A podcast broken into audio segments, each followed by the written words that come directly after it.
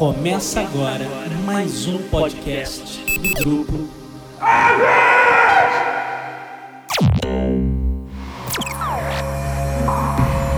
Set a course for the neutral zone.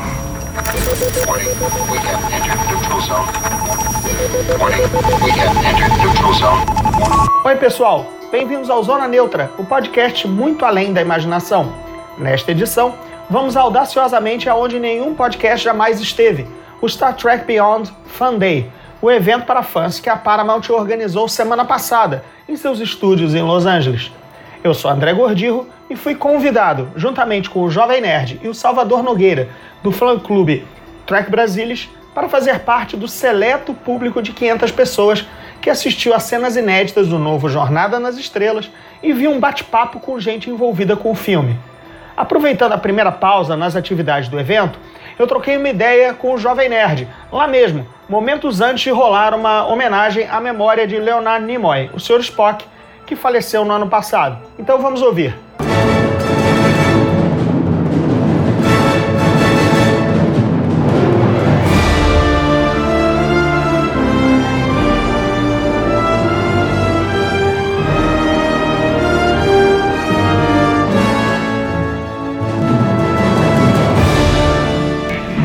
Aqui direto de Los Angeles, no Zona Neutra.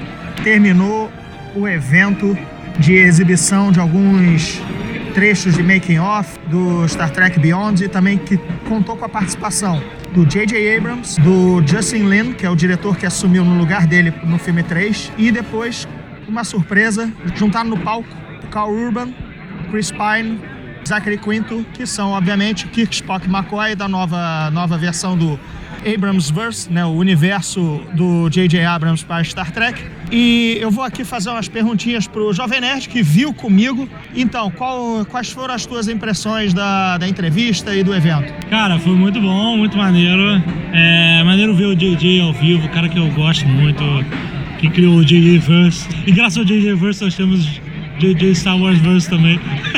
Não, e foi, e foi bacana ele ter aparecido, quer dizer, ele, ele mostra É. que ele continua abraçando Star Trek, apesar de ter ido fazer Star Wars. Sim, certamente. Certamente ele continua a produção do filme nos bastidores.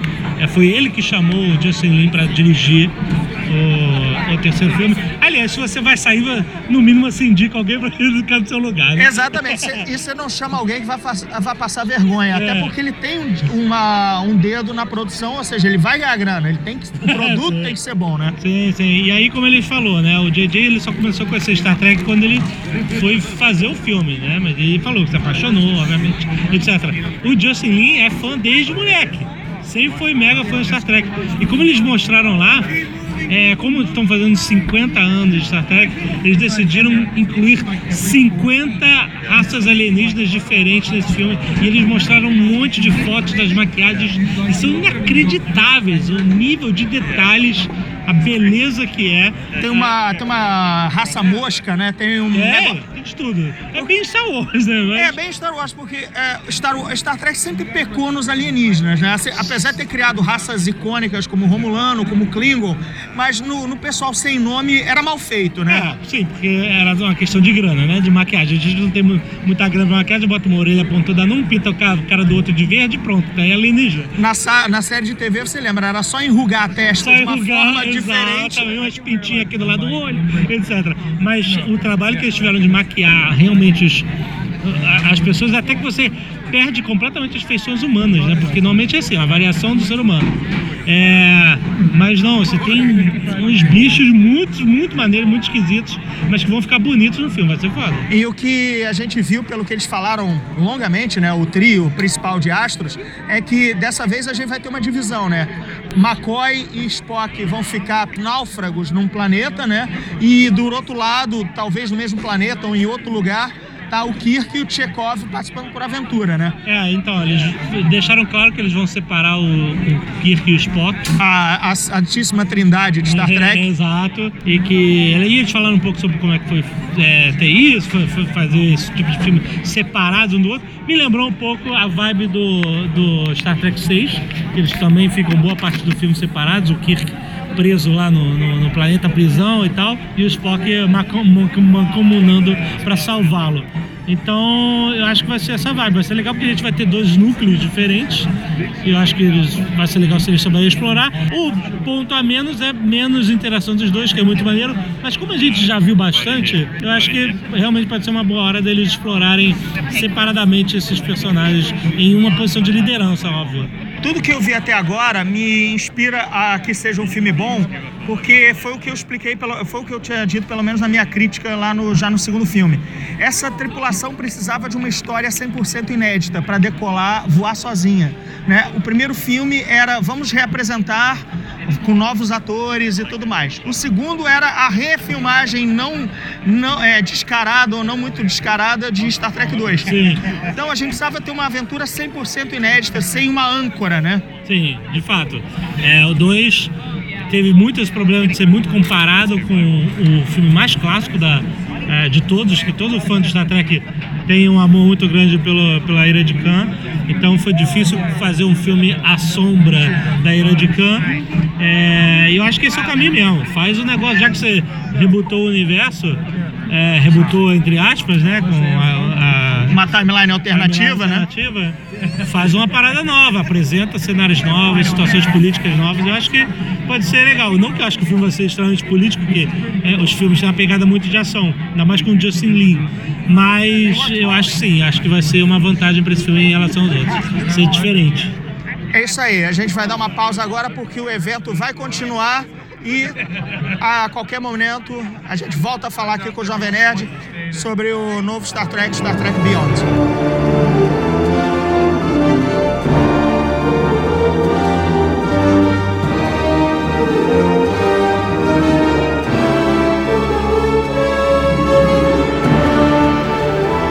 Depois dessa pausa, o evento continuou com a exibição do novo trailer do filme e mais algumas cenas inéditas selecionadas pelo diretor Justin Lin. Finalmente, depois, rolou uma festa em um ambiente decorado com trajes e adereços cênicos do Star Trek Beyond. Foi muito bacana, ah, especialmente porque as cenas selecionadas deram um tom diferente do que o trailer andou vendendo, de que Star Trek Beyond era só ação desenfreada por ser dirigido pelo responsável pelos últimos Velozes e Furiosos. Eu não vou dar spoiler, mas basta dizer que o roteiro vai mostrar um pouco da vida dentro da Enterprise após três anos de missão nos confins do espaço, o que é muito mais legal do que aquele corre-corre dentro da nave que o J.J. Abrams via fazendo. Vai ter uma cena, em particularmente, bastante legal entre o Kirk e o McCoy, que para velhos trekkers que lembram de uma cena similar é, entre os dois personagens durante o aniversário do Kirk nos filmes da, da série clássica, vai, vai ser bem bacana. É, no dia seguinte, eu fui entrevistar o diretor Justin Lin e mais também o Carl Urban, o McCoy, e o John Cho, o Sulo. Essas entrevistas elas vão estar na matéria de capa da próxima edição da revista Preview, mas dá para adiantar um pouquinho aqui como foi o bate-papo com o Justin Lin com exclusividade. Bem, uma coisa que ficou clara pelo trailer e que não chega a ser um spoiler é que nesse Star Trek Beyond eles vão destruir a Enterprise, bem, pela terceira vez no cinema, né? E isso faz com que a tripulação fique separada e perdida em um planeta para onde eles enviam as cápsulas de fuga. Ah, segundo o Justin Lin, durante a entrevista, é, eu perguntei para ele se não, se a destruir a Enterprise não era uma jogada dramática, assim, para atrair o público, uma, né? Toda, toda nova geração, toda encarnação de Star Trek acaba destruindo a Enterprise. O Kirk fez isso, o Picard fez isso. Eu achei que foi meio forçado já no terceiro filme. Mas ele, se de, ele defendeu a, a escolha do roteiro, a escolha dramática de destruir a Enterprise no Star Trek Beyond, porque ele, ele diz que destruir a Enterprise era tirar o cobertor de segurança para que os personagens se desenvolvessem sem necessariamente ter a proteção da, da grande nave. Vamos ouvir um pouquinho do que ele disse. And so I feel like this was an opportunity that if we did it right, that it does put our characters in a place where you get to experience interactions with them. And it's it's a very uncomfortable place, but it should be because the Enterprise has been taken away from them. Como ele disse, a destruição da Enterprise permitiu que os personagens interagissem dentro de uma situação incômoda, ou seja, não ter mais a nave como referência. O resto das entrevistas com o diretor e com o Cal Urban e o John Cho vai estar nas páginas da Preview do mês que vem. Não deixe de conferir. E a gente continua aqui com o Zona Neutra, tendo novamente como convidado especial o Roberto Sadovski, para a gente trocar uma ideia sobre o reboot de Star Trek pelas mãos do J.J. Abrams e agora essa nova direção do Justin Lin. Ô Sadovski, tu fez a junket do primeiro, né? Conta aí um pouquinho pra gente. Tava todo mundo um pouco apreensivo, porque ninguém sabia direito o que, que o JJ ia fazer. E era a, a, a, equipe original, né? Os personagens originais com, com atores novos. Então tinha aquele medo por causa de uma certa reverência que o pessoal tinha. Então ninguém sabia direito qual era do Chris Pine, qual era do Zachary Quinto. É, era era um, um, literalmente um território inexplorado ali. Né? E Mas... teve o lance de ninguém saber também que seria uma timeline alternativa, né? Segredo sim, sim, que foi mantido até a grande surpresa da sessão, né? É, mantiveram o Spock, o Leonardo Nimoy em segredo tal. Foi, foi bacana. O engraçado foi que, conversando com o Zachary Quinto, né, eu tinha ido na, na na Comic Con uns dois anos antes, que eu não sei se você lembra, mas esse Star Trek do, do J.J. Abrams foi adiado várias vezes. Eu lembro que eu, eu, tenho três cartazes diferentes de três Comic Cons diferentes de San Diego, cada uma anunciando para um ano diferente. A, além disso, tinha também a, a eterna é, o eterno projeto do Brian Singer, né, que ele finalmente caiu fora e que abriu espaço para esse esse Star Trek que ficou sendo adiado e a gente falando mal desse adiamento, né? É, o Brian Singer é mega, mega fã. Sempre foi mega fã do. do, do... De Star Trek, né? Ele sempre foi tracker. E o Zachary Quinto, ele ficou muito amigo do Leonardo Nimoy, né? Muito amigo dele. Até, até a morte do Nimoy, eles ficaram muito próximos, né? próximo da família dele e tal. E eu perguntei pro, pro Quinto na época quando foi que ele conheceu o Leonardo Nimoy. E ele falou: Você foi na Comic Con tal? Quando, porque só ele foi o primeiro a ser escolhido para o elenco novo, né? O, o Zachary Quinto pro, como, como Spock. Que ele subiu no palco lá com o Leonardo Nimoy. Aí eu falei: Sim, eu tava lá. Então, eu conheci o Nimoy ali, no elevador, nos bastidores, antes de entrar no palco. E eu tava mega nervoso, né? Ele me contou. Tava mega nervoso. O Nimoy tava calmo, assim é, não abria a boca, também super sério, mas super calmo. Ele falou: será que ele tá puto comigo? Porque eu tô interpretando o personagem que foi dele por tanto tempo, eles não tinham lido o roteiro ainda tal. E ele tava muito apreensivo. Um pouco antes de eles entrarem no palco, lá na subir pra ver os 7 mil pessoas lá da, do Hall Age o Nimoy deu um tapinha nas costas dele e falou assim: ó, prepare-se para você não ser mais dono da sua vida. falou, e, é, e, e, e, é, engraçado o fechamento dessa história, porque agora, na semana passada, na, na Junket do, do Star Trek Beyond, foi justamente inaugurada a rua Leonardo Nimoy dentro do, do da Paramount, né? Dentro dos estúdios. Legal. E, e, o, e, a família inteira do Nimoy estava lá, e quem fez o discurso foi o Zachary Quinto dizendo que ele, que ele tinha duas famílias agora na, na vida dele. A família dele e a família do Nimoy, que ele conhece o nome de todo mundo, netinho, sobrinho. É, não, eles eram muito amigos. Ele falou, tipo, de frequentar a casa dele, de, de ficar assim, tipo, muito próximo. É, muito é impressionante, né? Muito louco isso, né, cara? Assim, é, tipo, é, é, a, a, o discurso me, me, surpreendeu quando ele, quando ele falou essas exatas palavras, entendeu?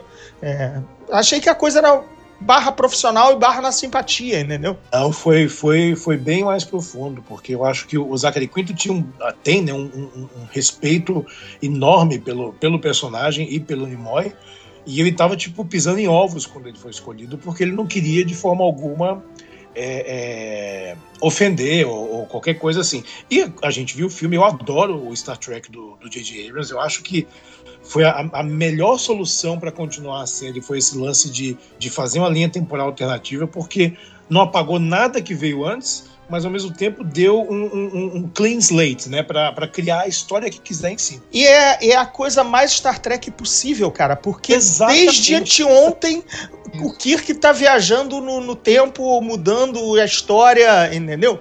É, eu não sei se você lembra, você não é tão tracker assim, mas teve um episódio de Deep Space Nine que a polícia temporal foi lá dar uma dura no Capitão Cisco, né, do, do de Deep Space Nine, mas ele disse que, é, dizem lá, um dos caras que o, o, o cara que mais infringiu a lei temporal era o Kirk, com 80 processos em cima Nossa. do nome dele.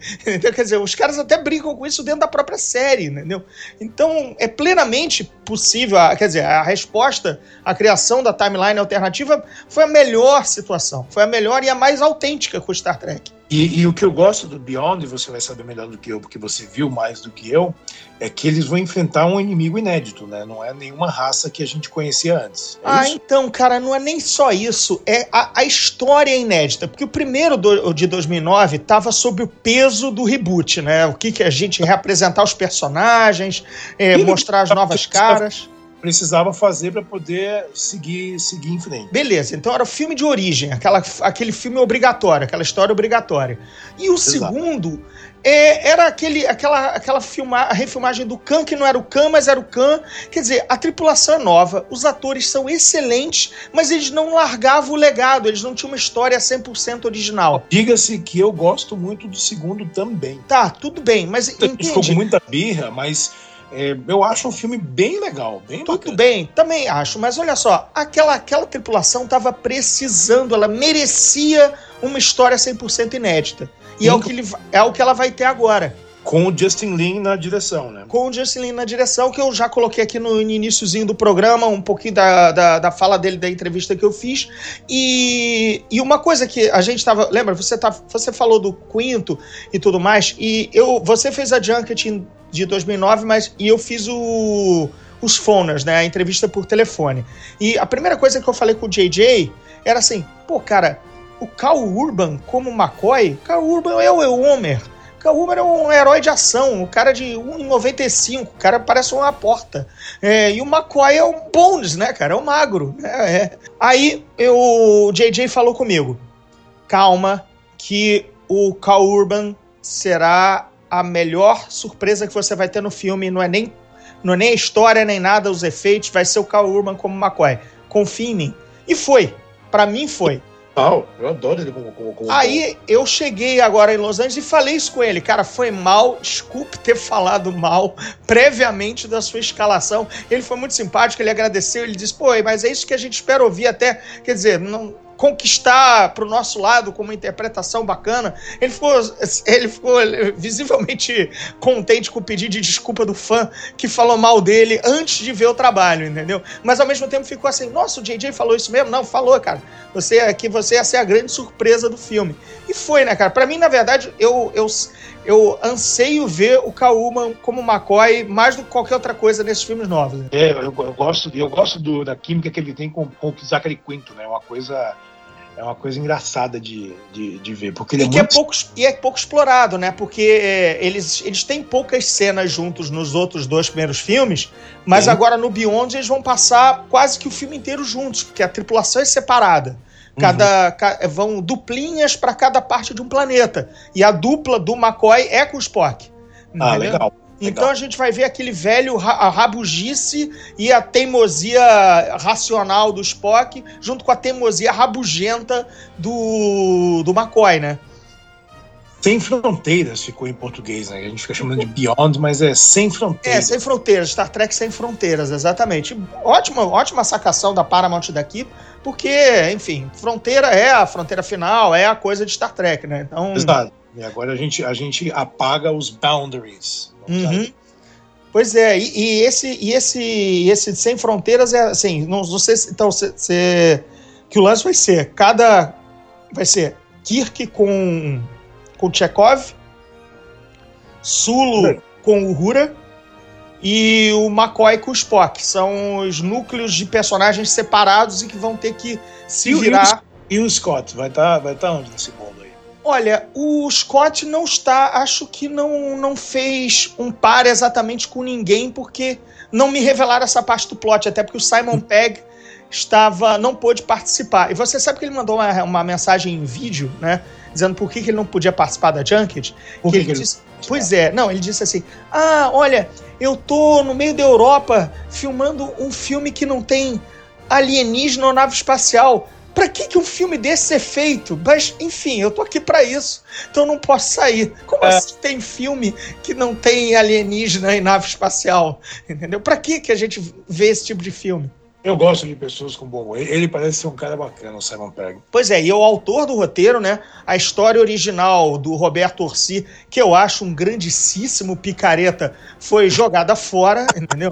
Ah, pelo amor de Deus, né, cara? Não, deixa, deixa o Simon Pegg, que é um cara bacana, que sabe escrever, então tá, tá, tá em É, boas. segundo o Justin Lin e o Simon Pegg, eles sequer leram o tratamento pro Star Trek 3, entendeu?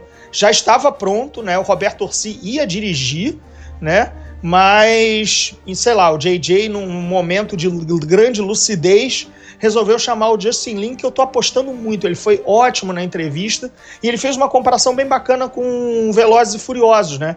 Porque é um filme sobre. É, é de novo um filme sobre uma tripulação, né? Porque Sim, cada um Exato. cada um ali tem seus é, unusual set of skills, né? É, e se complementam e são uma família que não são. não é consanguínea, mas todo mundo. A, Star, a Enterprise sempre foi uma grande família e o Velozes e Furiosos, aquela, aquela gangue criminosa lá do, do, do Vin Diesel, também é, né? Sim, essa, essa é a, a pegada. Por isso que eu achei que, que a escolha do Justin Lin foi bem acertada, viu? Sem falar que ele é tracker, né? Ele é fã da série. É, ele é, ele é. Não, e não é coisa de marketing, não. Assim, ele me contou o que, que ele via, como ele via da época dele. Claro que pode ser um, um discurso mega ensaiado e fake, mas não me, não me soou isso, entendeu? Até porque não precisa, né? Não precisa. Se, se ele foi contratado para fazer, ele vai dizer, putz, que bom que eu fui contratado para fazer e vou fazer o meu melhor. Até porque o JJ, o JJ que podia ter inventado um parangolé qualquer, sempre disse que nunca foi tracker. Ele, tanto é que ele fez dois filmes de Star Wars travestido de Star Trek, né? É, eu, eu gostei do trailer, assim, eu gosto do visual do filme, que ele é muito. Ele é muito claro, né? Ele é, ele é tudo meio areia, é uma coisa. É, é- é um, um departure do que a gente vê naquelas coisas mais sombrias, sempre no espaço e tal. E eu acho engraçado quando as pessoas falam assim: ah, mas Star Trek tinha que ser mais no espaço, não pode ser tanto no planeta. Falo, Pô, mas nu- nunca foi isso. Nunca foi é, uma navezinha espacial pra lá e pra cá. Sempre foi explorar novos mundos, né? Sempre a, a pegada foi. É, a gente na série original a gente só não via tanto planeta por questão orçamentária, né? Era mais uma série quase enfiado dentro do set do, da Enterprise. Exato, era, era, uma, era uma série praticamente de submarino, né? É, Pessoas dentro de, um, de uma, de uma, de uma nave enclausurada. Mas, no, mas os, os episódios até a, ci- a cidade na beira do, do- do- da eternidade e tudo mais são fora da Enterprise. Por São- sinal, há uns dois anos veio um cara aqui para São Paulo que ele é um cara que tem é, essas empresas que colecionam props de filmes e coisas assim, compra, vende e tal, né? Adereços cênicos, certo? É alguma coisa assim, tava mostrando um monte de coisa. E o cara, claro, né, como, como todo mundo, fanático por, por Star Trek. Aí ele me contou uma história tão louca. Ele falou assim: quando a, quando a, a Paramount eh, parou a produção da nova geração, eles não guardaram os adereços e as coisas. Eles iam jogar tudo fora. Eles iam simplesmente jogar fora porque não tinha espaço para guardar. Tipo, foda-se, vamos jogar fora isso aqui. Aí colocou em dois caras do caminhão, né? E Uhum. esses caras decidiram é, doar para um, pra um colégio, né? Para uma, pra uma universidade de cinema e tal. E a universidade também falou: ó, a gente não quer isso, não, mano, porque não tem espaço aqui para guardar. Aí os motoristas falaram: beleza, lixão que, que, que seja. E menos a cadeira do Picard, a cadeira do comandante, né? Do Capitão Picard. Porque o cara. Ah, o, o- ah não, não, minto, vou, vou mais atrás. Era a cadeira do Kirk, era da série original isso. Não era da nova geração. Não, porque eu já ia te corrigir de alguma forma, porque, o serial, porque os, os, os adereços de Star Trek nova Eu- geração foram reutilizados ad, ad nauseum na, Então, não, na não, Space tá- Nine, Voyager. Não, é, porque naquela é isso mesmo, naquela época os estúdios não guardavam essas coisas porque não tinha espaço. Não tinha como você ficar guardando é, um monte de traquitana, né? E eles foram jogar as coisas fora, mas o motorista falou: "Ah, então, a cadeira do Kirk, que ele não sabia nem o que era Kirk, ele achou legal a cadeira, ele levou para casa. Aí esse cara ele começou a fazer uma, uma busca no- nos adereços antigos e, e esbarrou nessa história, né, no- nos anos 60 ainda. E foi atrás desse cara que tinha a cadeira. E o cara, obviamente, ele já tinha morrido. E, então a cadeira estava no quintal da casa do filho desse cara, né? E chegou lá e falou: Ah, meu pai gostava de chegar em casa e tomar uísque sentado na cadeira, nessa cadeira que ele trouxe. Essa cadeira que ele trouxe. Aí o cara ofereceu uma grana, ele falou uma grana michuruca, e o, o cara vendeu a cadeira para ele. Aí essa tá na casa dele, ele não colocou na- no site dele nem nada à venda. Ele guardou para ele porque ele era fã de track. Mas ele disse para você ver o quanto era difícil conseguir é, material mais antigo. O material mais antigo que ele tem, eu acho que é um sapatinho da Dorothy do Mágico de Oz. Nossa Whatever. senhora. Agora, vai fazer essas buscas aqui no Brasil, né? Tipo, vamos ver quem tem a memória pra poder guardar coisas no Brasil. É o que- a cadeira do Odorico Paraguaçu, né? Não, já deve ter virado lenha há muito tempo. É, assim, eu- eu- mas entende-se. Aquele episódio do Seinfeld que é sensacional, né? Que o, que o, que o Kramer consegue comprar todo um cenário de um talk show, né? É, e, e monta- e remonta o talk show no apartamento dele, né? Kramer. Não, não é no, no- no- Big Bang Theory que eles compram a máquina do tempo original do, do filme, né? Também, eu acho que eles pegam do. do, do- como é que é? Do. George É. É, isso. Eu me esqueci o nome do George Taylor. George, o- o ator, é isso. O ator, o ator. George Taylor é o ator, exatamente. É, Eles vão comprar, eles acham que é uma miniatura e quando chega é a cadeira exatamente, com aquela, com aquela roda atrás, né? Tudo mais e tal. Não temos memória, mas Star Trek tem memória. Não, Star Trek tem muita coisa pra contar. O evento, assim, o, o evento, na verdade, é, ele foi, apesar de ser 50 anos de Trek, foi todo Star Trek Beyond. Eu achei que fosse, eles fossem reservar uns 20% de, de memória antiga e tudo mais e tal, mas sabe, aquele.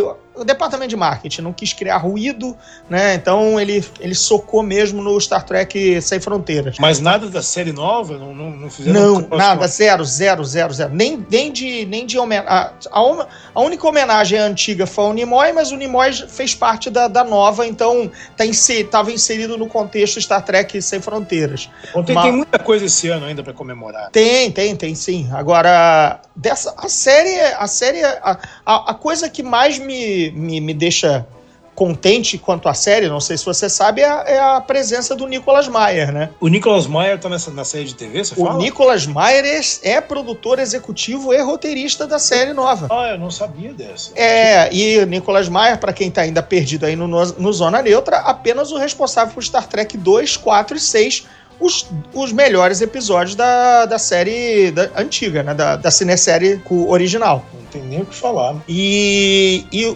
qual é a timeline? A timeline que o Nicolas Meyer mais entende. Ou seja, é logo após Star Trek o, A Terra Desconhecida, o 6. Né, quando ainda há a tênue paz com os Klingons naquela brincadeira lá da Glasnost, né, da, da Sim. perestroika, a perestroika Klingon tava de fora, é, enfim. E vai ser aquele uniforme que a gente conhece, aquele uniforme de porteiro de, de hotel de Copacabana, entendeu? Aquele, Aquele vermelhinho, né? aquele, aquele, aquele a Bordeaux, Quase né? Bordeaux, Bordeaux com aquela, dra- com aquela dragona, com aquela dragona na, na, na, no, na om- no ombro, né? É, Só falta um capzinho pro cara ser é, mordomo de, também de prédio em Nova York, entendeu? Mas, mas a gente sabe que, que existe uma linha tênue entre figurino de várias coisas. Tipo, James Bond é uma linha muito tênue entre um, um espião e o cara que você fala, traz uma coca, por favor, com gelo. Uhum. Sim, exatamente. É, se a gente pensar também o Bela Lugosi, é, como Drácula, ele tá vestido de metre, né? Ele não tá vestido de De. Lorde Romeno, né? É picanha mal passada, por favor. Eu quero uma mesa é, longe, longe do cantor da churrascaria, por favor. É, e o próprio Star Trek, o primeiro filme, você- o Motion Picture, dirigido pelo Robert Wise, você sabe que eles usam pijamas da CIA, né? É verdade. É, é tudo, é tudo É meio. uma coisa tão bizarra. É um azul, um azul bebê e um, e um, e um cinza, um cinza cocô. Aquelas, aquela, aqueles, aqueles pijamas dos anos 70 que a gente ganhava para era obrigado a usar quando criança, sabe? Que a vovó dava, sabe? Inclusive, ele de fato parece um pijama mesmo. O, o- o design do primeiro filme não é tão feliz assim. Não, não, foi totalmente disco, né? Eles têm braço de fora, é, manga com manga, ma- papai, mamãe sou forte, é, e ao mesmo tempo é uma elanca, é tudo ruim, é tudo ruim. Tudo ruim. Aí o Nicolas Meyer entrou e disse assim: não, isso aqui é uma marinha, isso aqui vai ser um uniforme rígido e vai parecer com o porteiro. Porra. Eu tô zoando, mas eu adoro aquele uniforme, tá? O uniforme porteiro de. de Eu Star Trek. também. E, e- e ele vai voltar. Ele, sim, se, se tudo, se tudo ajudar, ele vai voltar na série de TV a partir de 2017. Para a, para, para a alegria dos, dos, dos cosplayers de todo mundo aí. Exatamente. Tinha um cosplayer lá na, lá na, na festa, né? Só que ele era a cara do George Lucas, cara. Ele tava, com a- ele tava vestido de, de red shirt, tá- tava lá, quer dizer, ele ainda queria morrer, porque ele tava com a roupa vermelha de Star Trek, do, do cara que mais morre no universo, e ele tinha aquela. Ele, tinha, ele era a cara do George Lucas, o que causava uma disrupção na força, entendeu? falando em disrupção da força, eu tô escrevendo um. tô escrevendo um filme agora que tem uma, uma mina que tá grávida de um. De um bebê meio suspeito, assim. Ah, E foi os midi-chlorians. É, e fala, mas quem é o pai? Quem é o pai? Eu falei, não precisa de pai, gente. Foram midi-chlorians. Mas veja que agora é a minha vez de silêncio no meio, dizer. do, no meio da sessão de brainstorming, assim, e eu falei, eu percebi que ninguém tava sabendo o que eu tava falando. Eu falei, deixa pra lá. A gente arruma outra solução. Agora é minha vez de dizer que você conseguiu enfiar a história do seu, dos seus roteiros no meio do podcast. E eu nem, Claro, a gente faz o nosso comercial. eu nem falei do meu livro ainda e nem vou falar. Olha só. Acabou de falar. Não, não, não, mas não, não foi, enfim. Bem, Roberto, eu sei que você quer trabalhar, você quer continuar escrevendo teu, teu, teu livro sobre a grávida dos midi-chlorians, teu roteiro. Tamo, estamos aí, estamos aí. Eu quero agradecer tua presença no Zona Neutra de novo, especial Star Trek. Vida longa e próspera. Vida longa e próspera para todos nós. Em breve, em breve faremos mais. Joinha. Gente, este foi o Zona Neutra especial Star Trek. Semana que vem, entre na Enterprise com a gente e dois pra subir. Fui!